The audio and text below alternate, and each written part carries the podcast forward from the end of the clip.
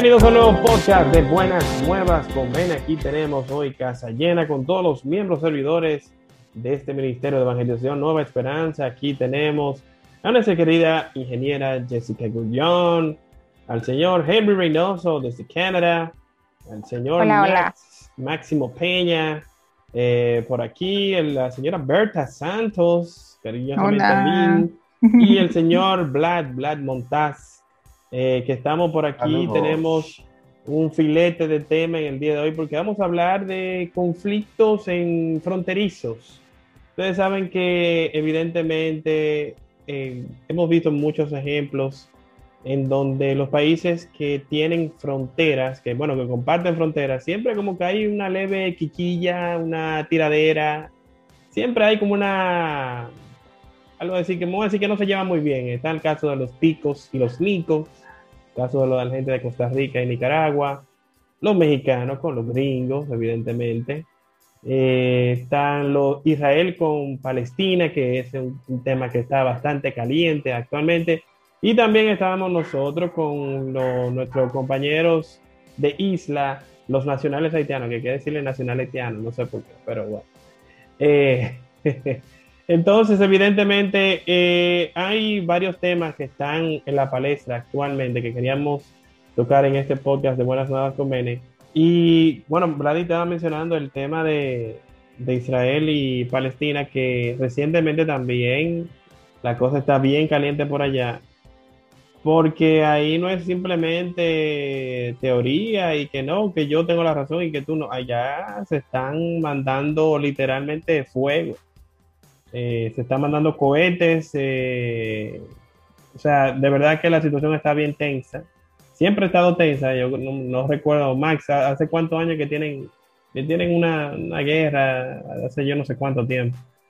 Bueno, el conflicto de Palestina e Israel es es bíblico en el sentido de que eh, la mayoría de los, de los palestinos son musulmanes, aunque hay algunos cristianos, eh, y la mayoría de los israelitas son judíos, aunque no practiquen el judaísmo como religión. Entonces, si nos vamos al tiempo de bíblico, unos son hijos de Isaac y otros son hijos de Ismael ahí hay que ver el asunto, desde ahí viene el, conflicto y la diferencia. Ambos hijos de Abraham.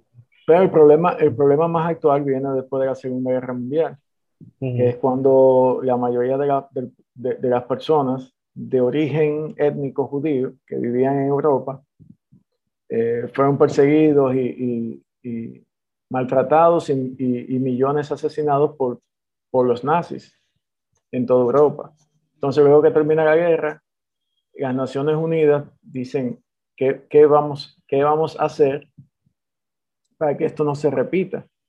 Entonces, eh, los, judíos, el pueblo judío, la gente de origen judío, cabildeó, obviamente, en las Naciones Unidas, eh, digamos, poder regresar a su, a su zona de origen, que es la, la tierra de Palestina. Se llama Palestina porque fue un nombre que le pusieron los romanos hace muchísimo tiempo.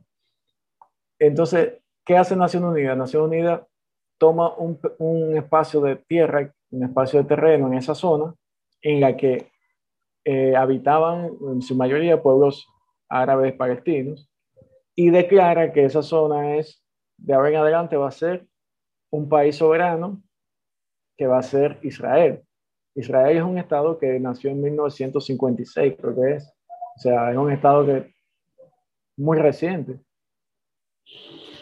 Inmediatamente se anuncia eso y comienzan eh, a través de Naciones Unidas a, a, delimitar esa zona y a, a moverse, a, fundarse el Estado de Israel. Eso desata eh, una reacción de los árabes y, fue la primera guerra eh, entre israelitas y, y árabes, y de ahí viene el conflicto. O sea, es, un problema de que los palestinos sienten que los, los que el Estado de Israel llegó a, quitarle a ellos lo que es de ellos, su tierra. Y al mismo tiempo, entonces, los palestinos están divididos en dos zonas. O sea, quedaron, Israel divide dos zonas que son palestinas. Para tú ir de una, de, de una parte del país palestino a la otra, tienes que cruzar Israel. Exactamente, por ahí que está el conflicto. Tienes que es, es, como que, por ejemplo, que en, lo que para nosotros es celeste, sea de República Dominicana, pero entonces el Distrito Nacional y el, centro del país sean de otro país, y entonces en el sur también sea República Dominicana. Entonces, obviamente eso va, va a traer problemas, va a traer conflictos. la, la distribución del territorio también me imagino que es parte de la situación que hace la cosa más sí, Sí, sí, es un, problema. Aparte de eso, de que con el tiempo eh, y, en, y en otras guerras que tuvieron después, Israel se anexionó más, más territorio. Y, bueno, creció, creció territorialmente. Y al mismo tiempo eh, inició una política de protección porque obviamente sufrieron muchos ataques y muchos, entonces Israel como una política de protección construyó un muro. Si le parece similar a lo que pensamos nosotros que en algún momento pueda servir aquí, mm. el muro de Israel es un muro es un muro divisorio real, o sea, no, no hay forma de tú cruzar de un, de un lado al otro. Entonces ahí viene otro problema, que personas que antes cruzaban una esquina para ir a su trabajo, ahora tienen que hacer un recorrido de 5 kilómetros, dar la vuelta hasta llegar a la puerta del muro, para retornar por otro lado, pasar por un chequeo israelí, para entonces ir a su trabajo. Qué batalla. Eh, si bien es cierto que los palestinos tienen eh, grupos, grupos terroristas, porque los tienen, de hecho los que gobiernan en, en, una zona de Palestina es un grupo reconocido terrorista, su área política. Pero la mayoría del pueblo, de la gente normal, común y corriente, coge muchísima lucha para poder hacer su vida normal. Eh, no es fácil, es un conflicto muy, muy difícil de, lo es, lo es. Yo, yo eh, me documentaba un poco y, decía que una, uno de los problemas más serios que tienen, que es donde eh, se encuentra esa parte de, de, poco reconciliable, es el hecho de que Israel reclama la soberanía sobre esa ciudad eh, que es sagrada para los judíos musulmanes cristianos y asegura que es su capital, que es la parte de Jerusalén oriental y que eso no está reconocido internacionalmente. Entonces los palestinos quieren que Jerusalén Oriental sea su capital. Luego da el tema fronterizo y de terreno, donde los palestinos demandan que su futuro Estado se conforme de acuerdo a lo que se estableció en 1967, que fue antes del comienzo de la guerra eh, de los seis días, que fue donde, eh, digamos, como que comenzaron las cosas y bueno, Israel rechaza esa, esa solicitud. El otro tema son los asentamientos, que son eh, las viviendas ilegales eh, basados en ese acuerdo de derecho internacional que fueron construidas por eh, israelitas en territorio ocupado por Israel tras esa guerra. En esta, esos lugares son Cisjordania y Jerusalén Oriental. Se, supone, se, supone, que no debería vivir nadie ahí. Exactamente. Hay más de medio millón de colonos judíos allí. Y el otro problema es el tema de los refugiados palestinos donde los palestinos sostienen eh, que sus refugiados, eh, casi la mitad, están registrados como por la ONU y tienen el derecho de regresar a lo que hoy es Israel, pero para Israel abrir la puerta destruiría su identidad como Estado judío. O sea, tendría que, que aceptarlo, son alrededor de casi 10 millones, según la última estadística de, de la OLP.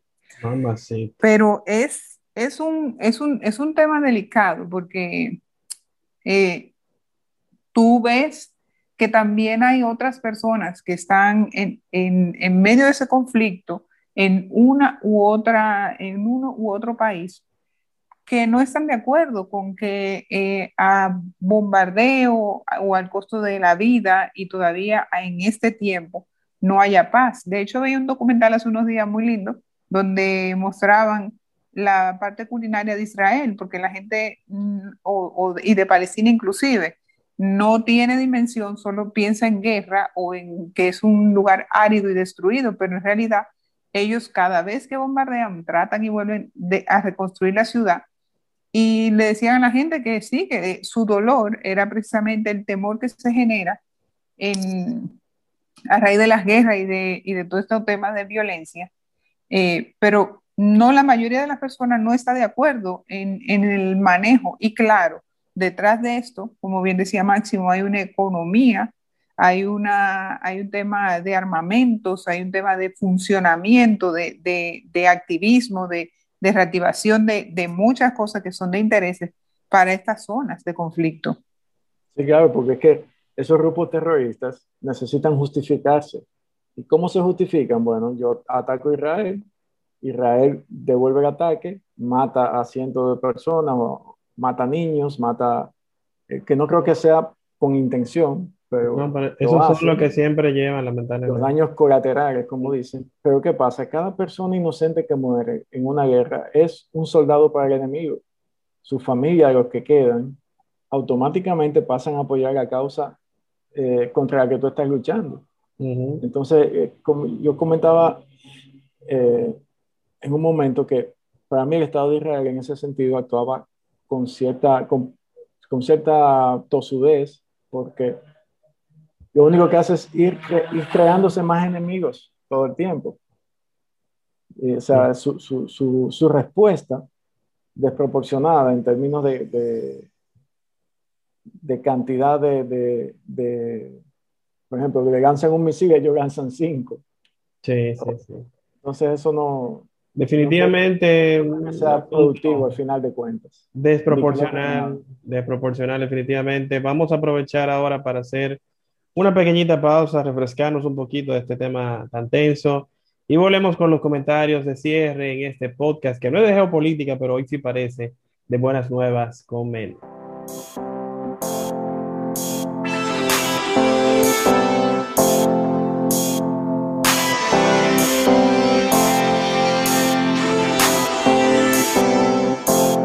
Ya estamos de vuelta en ese podcast de Buenas Nuevas. Aquí estamos todos los servidores del Ministerio de Evangelización Nueva Esperanza. Y hemos estado hablando, bueno, de, bueno, de estos, en un, debate bastante fogoso, hablando de temas de geopolítica, de conflictos de fronterizos, el tema de Israel que está bien caliente, Israel con Palestina, que lamentablemente tiene una situación que no parece que tiene la luz al final del camino, pero creo que nos toca por lo menos a nosotros, aparte de orar, de pedir mucha intercesión a Virgen, eh, todo lo que podamos hacer. Hay que, que, que ustedes entienden que nosotros desde nuestro humilde pupitre, como dice, eh, pudiéramos hacer. Bueno, yo creo que eh, esto nos enseña también que detrás de todo hay, hay enseñanza, como dice Pablo, detrás de gran pecado hay una gran gracia. Eh, nos enseña a ser más conciliadores y a tratar nosotros también de, eh, dentro de las divisiones de nuestra vida, donde hayan fronteras, tratar de, de, conciliar, de ponernos del lado conciliador, de no levantar muros. Si es tu situación ahora, en general, tienes alguna situación en la vida que te tiene levantando un muro o te tiene en una situación de conflicto, pues eh, tratar de pensar siempre que estamos llamados a hacer eh, la parte conciliadora. Y obviamente en el caso de estos países, incluyendo a Colombia, mismo Venezuela, que nos ponen quizás en las gradas a mirar todo esto eh, con, con, estupor, orar, orar incesantemente, poner a todas estas personas que, que han fallecido y que están asustadas o huyendo o que tienen un arma en la mano hoy y tienen esa decisión de, tener que, pues, que usar las armas. Pedir por ellas para que el Señor te ponga y, y, permita que, pues, que todo esto pase, que pase y que el conflicto se detenga, claro. Sí, y también estar, estar consciente de que el migrante por ejemplo, el migrante, nadie deja su casa porque simplemente yo quiero. Hay alguna condición que tú dices, bueno, en otro sitio voy a vivir mejor, voy a estar mejor. Buscando una mejoría. Entonces, entonces en, en, la palabra podemos ver a lo largo de, todo el camino que siempre se pide por el pobre, por la viuda y por el extranjero. O sea, ¿por qué por el extranjero? Por, por lo obvio está, solo, está fuera de su país, está fuera de su, de su región, está desamparado en cierto sentido. Entonces, si bien todo Estado tiene derecho a regular quienes viven en su país, con eso estamos de acuerdo todos. Y el que llega a un país por la vía correcta y por la vía legal, pues hay que acogerlo, acogerlo y acompañarlo en la medida que, que sea posible. Porque realmente no es, no es fácil vivir fuera de su, de su, país. Yo nunca he vivido fuera de mi país, pero estoy seguro de que no es fácil, en ningún sentido. Sí, definitivamente es algo que debe ser, bueno, nosotros, yo que he emigrado por corto tiempo, pero no es, no es fácil estar lejos de su tierra. Ahí es que uno como que añora toda la cosa que, toda esa cosa que uno pensaba como que, ah, eh, como que se encontraba como que no eran tan importantes. Ahí tú, tú como que le, le das otro valor. Y definitivamente, bueno, antes de que concluyamos este tema, no sé si alguien más quiere compartir alguna recomendación en cuanto a estos temas de, de los conflictos.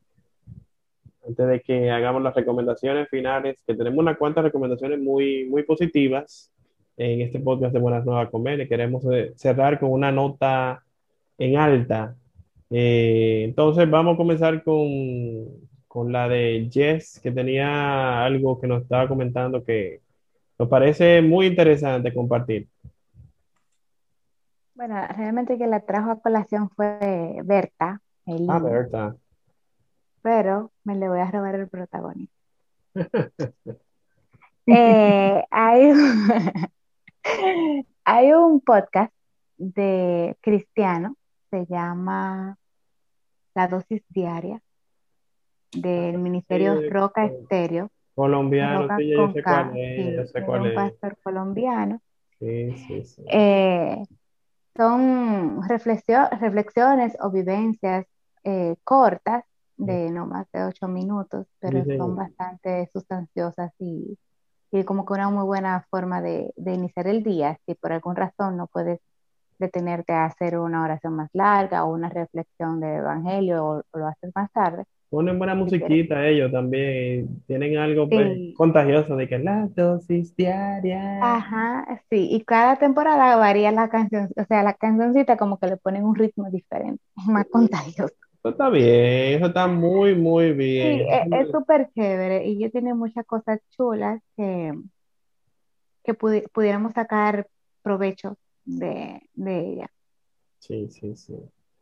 Bueno, ¿alguien más quiere compartir alguna otra cosa que entienda que pueda brindar alguna bendición a, alguien que no esté oyendo en este podcast de Buenas Nuevas Comer? Ya sea la aplicación también de Rezando Voy, que es eh, una que siempre recomendamos. Eh, los evangelios del día, una leve reflexión, una canción hermosísima casi siempre. Y de verdad que también es una muy buena forma de iniciar el día eh, con la aplicación de Rezando Voy. Bueno, entonces de nuestra parte entiendo que lo hemos dicho todo, hemos dicho bastante, un podcast cargado de información. Evidentemente queremos decirle a todos y cada uno de ustedes que Dios los bendiga grandemente. Esperamos que hagan bien sin mirar a quién. Recuerden orar por todos los que los rodean, por tu, su prójimo, amarnos como, como nos mandó Jesús. Y bueno, señores, lo vamos a dejar hasta aquí. Y esto sería todo por este podcast de Buenas Nuevas con